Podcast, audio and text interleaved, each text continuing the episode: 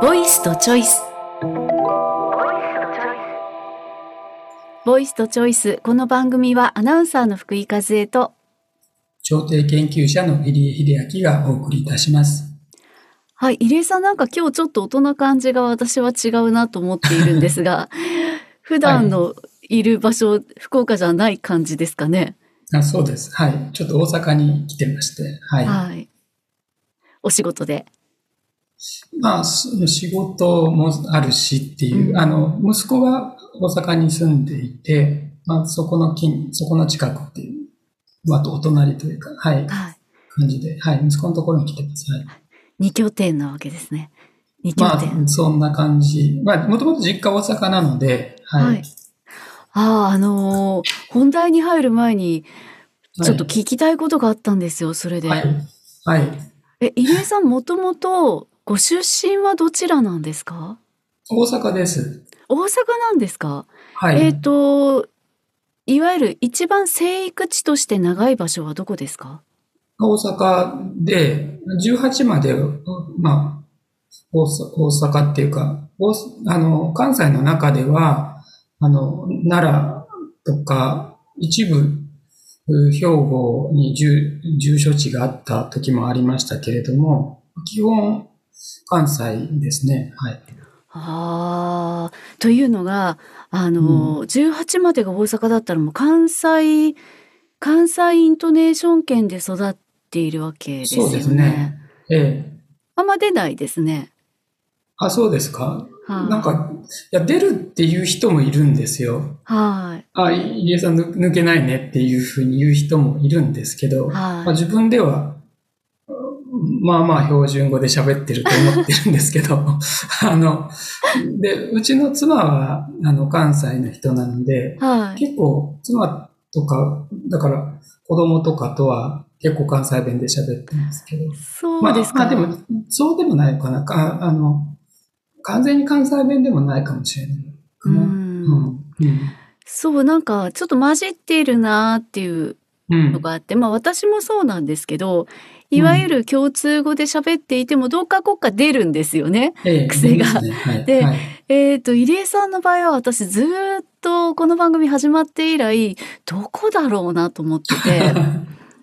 で、私は、あの、入江さんもしかしたら山口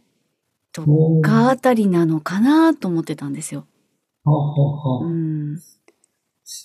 まあ、山口は縁ないけど、あの、まあ、福岡はと山口は近いですからね。うんそうですね。福岡の影響なんですかね。は、まあ、もう10年以上経つので、うん行き始めてるんでしょうね。っていうのが時々こうえっ、とね何に出てて私が山口と思ったかって言ったら、うん。何々しているんですとか何々してあるんです、あいるんですの時かな。えっ、と、うんやあの私の周りの山口出身者には癖があって、うん、何々しているんですってなるんですよ。ほぼしているんですよ。はい。うんに入江さんがちょっと時々それがあるので、しているんです。あ、そうですか。はいそう、なんか使う、使わないような気もするんですはいが。なんかあ、そうですか。うん、うん。いるじゃなくて、いるとか、なんか、うん。うん、なん。うん。そこにちょっと癖が時々あるから、うん。あれ山口なのかなと思って、ちょっと福岡かもしれないですね。ででも、あの、うん、まあ、18から東京なので、はい。あの東京がまあ長かったのでう、ん、でまあ、関西弁の否定、否定するじゃないけど、まあ、標準語も、まあ、使えるようにしたみたいな感じもあるんですよね。はい。でもこれ表ままうん間違った標準語にしたのかもしれないですね、その時に。そうですね。で、あのーそうなんですよ。若者言葉にもそういうのがちょっと見られうん。て、うんだからどっちの影響かなだから、えっ、と、生育地の影響なのか、その間違った共通語じゃないですけど、なん、か、あの、東京で暮らしていた時に身近にいた人の影響を受けた可能性も あると思いますし、そうですねはい。なんかうん学生さん、あがでも学生じゃないですよね。東京にいた頃のよく交流する人たちって。まあ、大学から東京なので。そうか。ご自身が学生の時の学生さんか。そうですね。ねあの、若者言葉の影響なのか、どこの影響かなって個人的に気になっていたので。うんええ、はい。まさかの、あの、18までの関西人とは、ちょっと予想外でした。えそうまあ、そうですね。だから、中高の友人とかと喋ってると関西弁に戻ってくるみたいな、そういう感じですね。ちょっと一つ、はい。はい。気になっていたことが、はい、解けました。なんか、なんかヒギンズ博士みたいですね。そんな大それた感じではないんですけど。はい。で、えっ、ー、と、さあ、この番組も、うん、ちょうどまあ、この放送が出るぐらいは年を越していてですね、うん、うんともう1月の2回目の放送ぐらいになるんですけれども、えー、12月の最初ぐらいでしたかね、えー、面会交流支援団体の方、うん、面会交流支援団体をあの見学に行ったっていうお話をお聞きして、うん、その後お便りが来たんですよね。はい、はい、で、えーと、お便りちょっとあの簡単にご紹介します。読ませてもらいます。はい。えーここ最近面会交流が親子交流に置き換わり、親子に限定したイメージになりそうなことに私は心配しています。子にとって親に限らず大事な関係にある方々との縁が親の離婚や別居により失われることを少しでも減らしていく、補っていくといいますか、関係を途切らせないのが面会交流や支援と思っています。そういう意味で子からしてみて親だけに限らず祖父母との関係の深い太い子たちからしてみたらもしかしたら親より会いたいのかもしれませんし里親と里子との面会交流もできにくい状況になっていることもあったりとにもかくにも子にとってという視点観点を大切にするよう社会も法律もなっていってほしいと願っています。ぜひとも機会がありましたら、単なる親子の再会、交流にとどまらないテーマを掘り下げていっていただけましたら嬉しいです、というお便りをいただいておりますが、単なる親子の再会、交流にとどまらないテーマを掘り下げてっていう、あの、荷の重いような お便りをいただいています。はい。まあ、この、そのメッセージをくださった方は、まあ、私の面会交流支援の現場に、まあ、あの、見た方がいいよっていう助言をくださった、あの、もともとやってらっしゃった方で、今でもその、そういう団体の、団体間の交流であったりとか、まあ、様々な分野で活躍されている方で、で、その方に、あの、まあ、あの、前回の放送を聞いてくださって、お褒めをいただいたという上で、お褒めをいただいた。そういう,、はい、そういうあのメッセージだったので、はい、そうですね。まあ、あの、と今の話は、まあ、一応二つあると思っていて、はい、まあ、一つは、その、親子交流っていうと、まあ、その世間のイメージでもあるし、実際の実実務っていうか、その調停とかの現場でもそうなりがちなのは、その親が子に会う権利みたいな感じになるんだけれなりがちなんだけれども、えー、そうじゃなくて子供があの誰に会うかっていうことを、誰に会えるかっていう子供の、まあ、その生育環境であるというか社会的な環境をいかに豊かなものにするかっていう、そういう観点が大事。そそれは、あの、この権利っていうのはみんな頭で分かってるはずなん、その、なんだけれども、なんかやっぱりつい、あの、大人中心になるので、そこは忘れたくないよねっていう話が一つと、まあもう一つはそのおっしゃっている、その親子だけじゃない様々な、あの、祖父母であるとか、あの、まあ、里親もありましたけれども、あとペットとかにですね。あ、ペットとか、はい。うん。そういうのもありますよね。うん。あの、で、要は、その社会、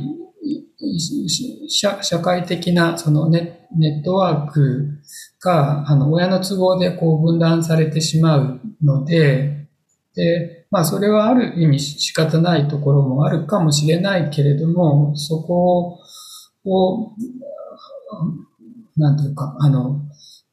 少し怒りを当てて支援できるところはするというような、そういう視線が大事っていう話で、で、まあ、もっと言うと、なんていうか、まあ私の問題意識、まああの、その、あのメッセージくださった方はそこまで言ってないんだと思う。言って、そこ、その、少なくともそのメッセージには書かれてなかったですけれども、はい、私自身が思っていることとしては、もう一回その子育てするっていうことが、あの、社会が担うっていうこと、要は核家族で、はい、特にお母さんの責任みたいな、はい、そういうふうに、まあ、昭和の高度成長の時期に、あの、なんかすごくその規範が強まってしまったけど、まあもともと日本の社会ってそんそんなんが、あの、そんなんだけだったわけじゃなくて、この村、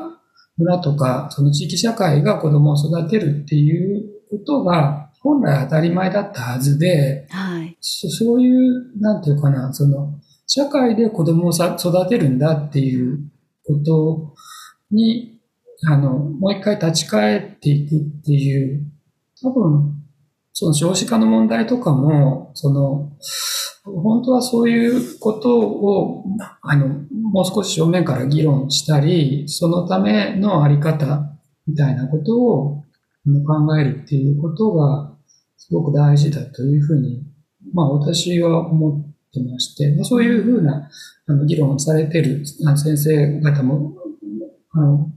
出てきているというふうに思っていて、はい。はい、うん、このえー、そんな風に社会も法律もなっていてほしいっていうコメントがあるんですけど、その社会の方は確かにそうだなって思うんですが、法律もっていうところが、じゃあ今どうなんだろうっていうのが私具体的にわからなくって、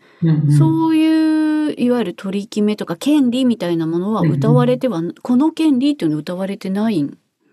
権利は、自体は、この、この利益っていうことが法律の中には書き込まれてるんですけど、はい。あの、だからまあ、要は子供中心で、子供にとっての、その、まあ、権利として、その面面会交流っていうことがあるんだっていうことは、法律の、まあ、成り立ちとしてはそういうことなんですけど、でもそれも、例えば民法に、その、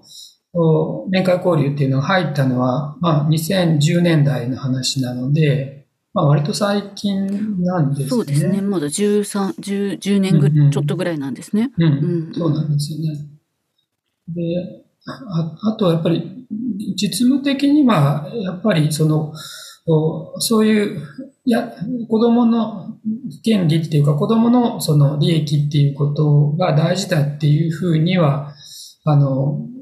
理屈ではなってるっていうことはあるんですけども、はい、例えばさっき出てきたその里親との面会できないっていうのは、うん、子供が望んでたとしても、その実親が里親に会わせたくないみたいなことを思ってたら、現実にはできないっていうことがある。うん、で、その里親の問題なんかだと、その、うん、やっぱり、あの、実親の権利っていうのはやっぱり強い、強いっていうか、実親のその意思を確認しないと、その、やっぱりお役所っていうのは、実親、実親が、まあ、あの、大人としての意思決定する人っていうことにどうしてもなっちゃうので、はい、その、なんていうかな、実親ってでも本当にいろいろで、あの、子供が幸せになることを望まないみたいなことまで言う実はさえ実際にはいるんですよね。あの、あ本当に、なんていうか、あの、幸せになることを許さないって言ったりとか、まあ、あの、まあ、人間って非常に理不尽な感情も、まあ、ある生き物なので、そういうことは、現実には様々起こりうるんですけど、で、だから、その支援してる、例えば児童相談所のスタ職員であるとかから見て、この実親に聞いたらこうなるけど、これは本人にとって幸せな帰結じゃないよなっていうことが分かってても、でもやっぱり実親の意思っていうのは尊重しないと、役所としては間違ったことをするっていうことになるので、みたいな、その辺が、まああって、特にその、まあ、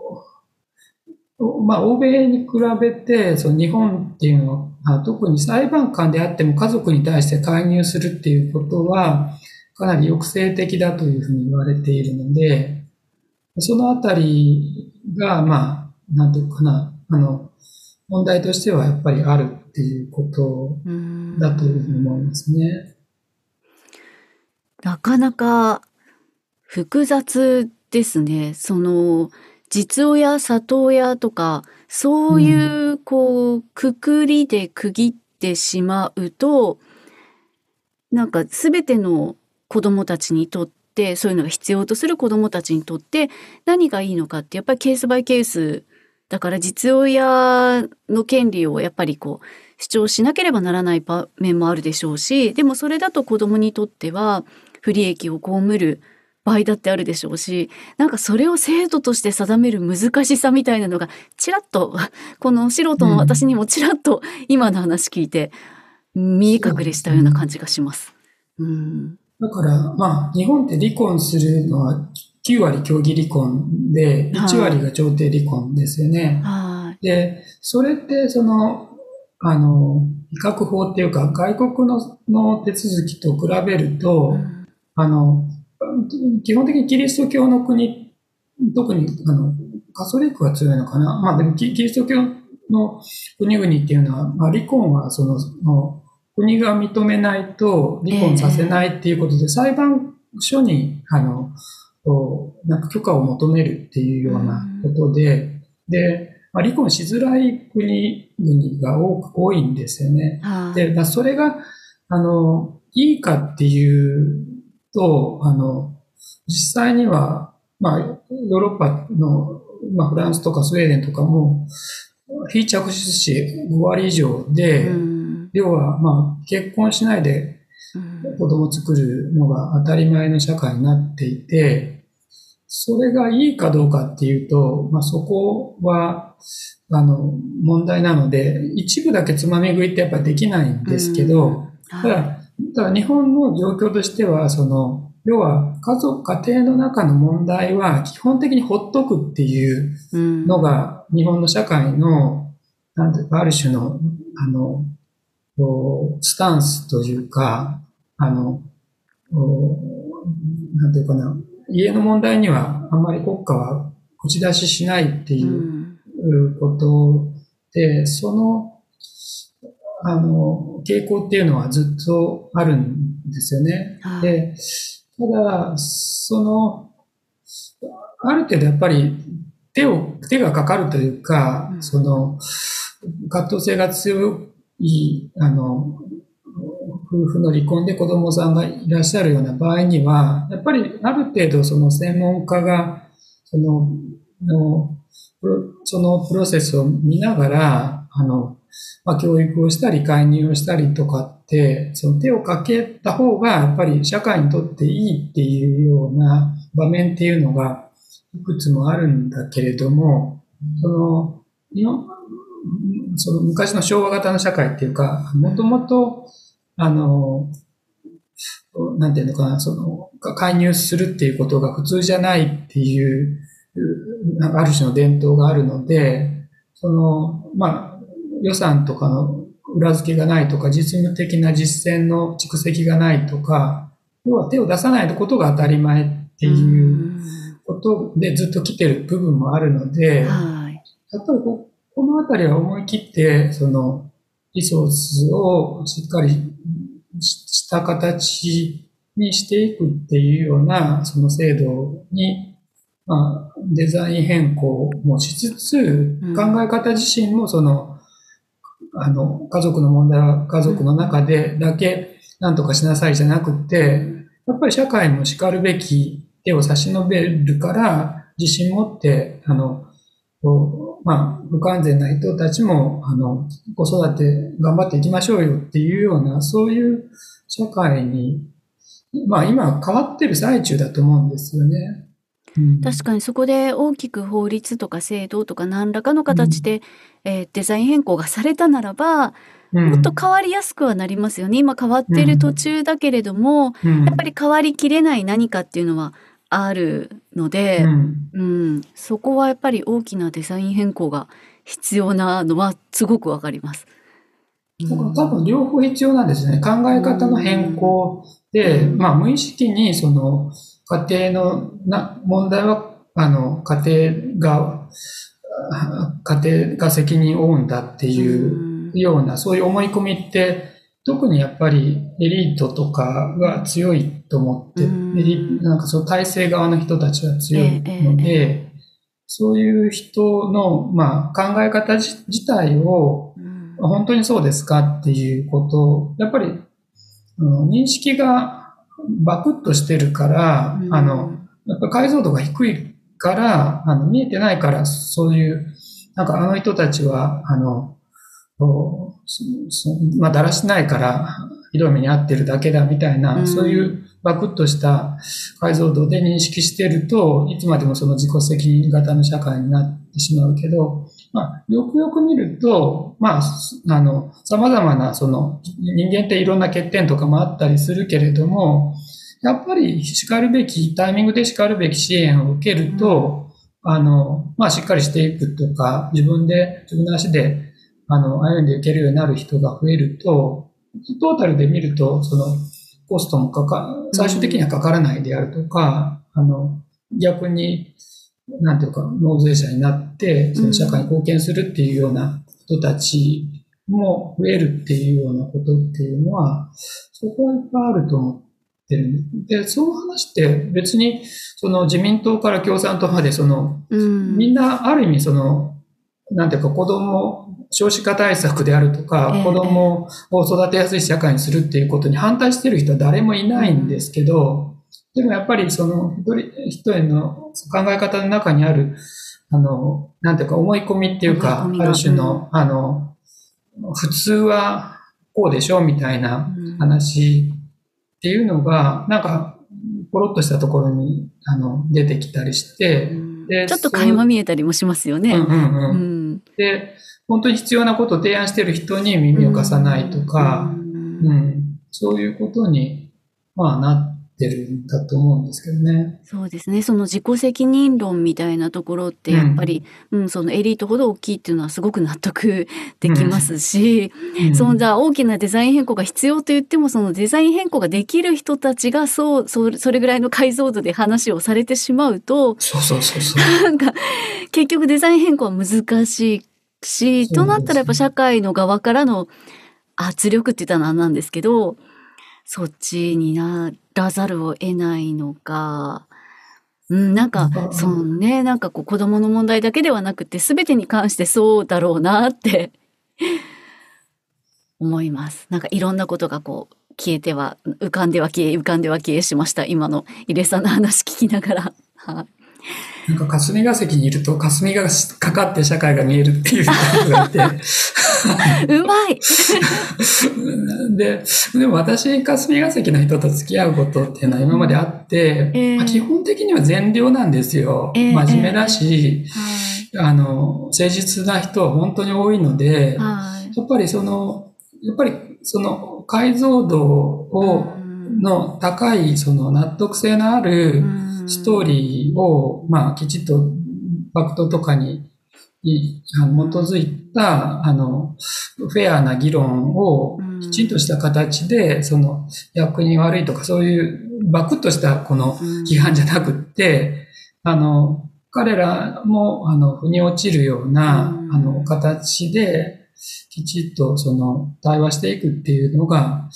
すごい大事な、あの、ことだと、私は思いますけどね。なんかもう私はその霞がかかっているあたりをよく知らないんですけれども うん、あの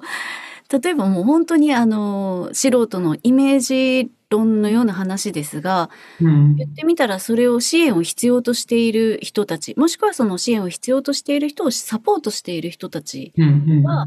いたとしてでその霞が関とかそっちの人たちに何かこれをどうにかしたいからこうしてほしいって訴えるときに、うんなんて言うんでしょう。感情で訴えるとか、うん、なんかこう、うん、感覚的にとか、えーと、例えば議員さんにしても問題を提起する時とかその野党が与党に訴える時ってなんか攻撃的なやり方っていうのがなんとなく目についてしまうんですけれども、うん、なんか本当にその方法で議論が進むのか建設的な議論ができるのか、うん、本当に支援が必要な人はなんかかわいそうだから支援するべきじゃないかっていうような言い方をしているように映っちゃうんですよね。ではなくて今こういう現状があります。でこうこういう場合はこういう支援をしたらこうなりますみたいな、うん、なんかもっと冷静にって言ったら言葉が違う気がするんですけど、うん、もっと私淡々でもいい淡々の方が、うん変えられるんじゃないかと思うんですけど、うん、どうして感情的にああなるんですかね？うん、いや淡々とすごくいい仕事されてる人たちもいるのでいっぱい。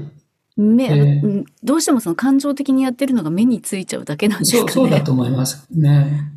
それはある意味やっぱりメディアのあの劣化とかもあるんだと思いますけどね。ねえ、メディア出身者としては耳が痛いですけど、本当にそれはあると思います。よく話しています。はい。メディアの劣化。やっぱりなんか決まりきったアングルで議論すると、なんか仕事してる感じがするけど、やっぱりちょっと踏み込んでみると、割と地道にファクトを積み重ねてきていて、割とその広い範囲で支持がされるような必要な、あの、選択肢を、うん、なんていうか、明らかに淡々とそれこそやってらっしゃる方がいるのに、うん、あの、そこに光を当てないで、うん、あの、こう、なんていうか、あの、なんか、スキャンダルみたいなところとかで、まあ、パッと、あの、注目を浴びそうなところに光を当てて、まあ、仕事した気になるっていうことが、まあ、そのあたりの、なんていうか、スタンスみたいなことは、やっぱり、その既存メディアがすごく今、なんか見放されつつあることの、あの、単に YouTube が便利とかっていうだけじゃなくて、そのあたりが、まあ、大きいんじゃないかなっていう感じはしますけどね。しますね。あの今私はそのいわゆるマスメディアって NHK 出身ではありますけど、うん、マスメディアには関わっていない状況なんですね、現役としては。でもただあの今関わっている人たちとも交流はありますし、うん、まあうんとで今仲良くしている人とかはもう退職した人とかもいるんですね。うん、でその話の中でやっぱり例えば最近あまりこう触れるとなんとなく良くないかもしれないんですけど例えばジャニーズの性加害問題にしても、うん、だってメディアはある意味当事者でもかかわらず、うん。うん、なんだかその当事者であるっていうことの責任はなんか建前だけ謝罪したりとか、こうしますって姿勢は見せるけれども結局報道していることとか取り上げ方とか見たらなんかみんなが喜ぶようなというか、ほれ見たことか、ほれ見たことかみたいな取り上げ方が主流になっているので、ではなくて結局ここまでこんな風になってしまったのもメディアの責任はかなり大きいし、例えばなんかその、私が今言った感情論みたいなのを訴えてるじゃないかって言って、淡々と適切な仕事をしている人が見えないっていうのもやっぱメディアの責任が大きいと思いますし、なんかやっぱりマスメディアの影響力ってネット社会になってからでもかなり大きいなっては思うんですよね。メディアのあり方ってじゃあ入江さんからしたらどうやったら変えていけると思いますか？うん、なんですかね。なんか、まあ、いろいろあるんでしょうけど、なんかもう少しその、賢明性っていうか、それぞれのジャーナリスト中で働いている人たちも、自分の名前で仕事するっていう風な文化に、NHK としてっていうよりも、その、アナウンサーの、あの、福井さんとか、そのディレクターの〇〇さんっていう固有名詞で、あの、まあ、仕事していくっていうことを、まあ、もっと求められる、うん本当も求められてる時代になってるんだと思うんですよね。ええあ、それは大きいかもしれないですね。うなんか NHK が作った番組っていうよりは NHK の誰それさんの作った番組、もしくはそのええ監修した番組、プロデュースした番組っていうのが、うんもっと前面に出れば、うん。視聴者としてもそこを見ていくか可能性っていうのは、うん。今は非常に高いですよね。で。なんか例えば NHK だからチャンネル合わせてるっていうよりも例えばその人が作った番組があるから、アーカイブででも見てみようとか、そうそうそう。選び、なんか基本的にもう、ええプル型っていうか、こう、うんみ見見に行くっていう感じだと思うんですよね、今の時代って、視聴者が。そうですよそね。こではやっぱりコーディネーションはすごく大事う。んなのでうん。そう地元新聞は何年か前から全てのうん。記事だと思うんですけど、うんあの記者名出してますねそういえばあそうなんですね。うん愛媛新聞？愛媛新聞ああ、そうですか。それは素晴らしい。なんか生活面とか本当にあのうんうん、ほ全部じゃないのかもしれないですけど、うん。ほぼ出てますね。だからそのどうしても記者の名前に目がねなんか読もうと思わなくても止まって、自分が興味ある記事読んだらやっぱりまたこの人かって、うんうんうんうん。なるので私はすごくいいなと思ってるんですけど、そう。ん、番組ももちろん最後の、ね、エンディングでうん。担当者名は出るものの、うなんか、なんて言うんでしょう形だけみたいなうんうん。感じはありますよね。うんと私が NHK で、うん、企画リポートを作っているうんことがあってえ夕方の6時台っていうのがだいたい地域局の番組になるんですけどその地域局の番組の中でだいたい7分ぐらいの企画リポートを、えー月に23本出していた時期があるんですね。で私はディレクターではなくってアナウンサーなんだけれどもアナウンサーの企画リポートという形で、えーいわゆる取材から演出演出というか構成取材構成、えーロケで最後のナレーションまで全部やるんですけどその時は出るんですよ。あのもう最初私が前説後説は振るから私が作ってるっていうのは分かっているし、で途中でも取材福井風だったりナレーション福井風だったりバーンって出るんですよね。だからアナウンサーとか表に出てる人は出やすいんだけど例えば本当普段のデイリーのニュースだったり、えーまあ記者リポートでも名前は出るけどそんなそんな注目度は低かったりとかするのでもう全員顔出せばいいのにって極端な話、うん。あるかもしれないですね。そうそう。うん。でそそういう、なんていうか、あの、どどんどんそれこそポッドキャストであるとか、うん。あの、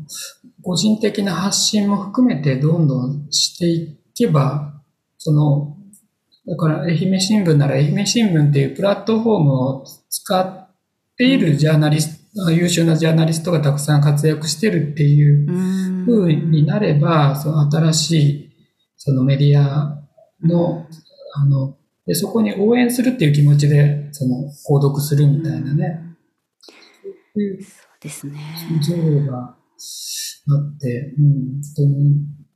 ますけどね。うん、そうそういう時代になっていくのかもしれないですね。なんか今までは例えば「何々新聞」とか「何々局」っていう看板を背負って、えー社員は働いてきたわけですけどそうじゃなくって、そこをプラットフォームとして個人が持ち込んでというか持っていてそのプラットフォームで発信していくっていう、うん。マスメディアのあり方っていうのも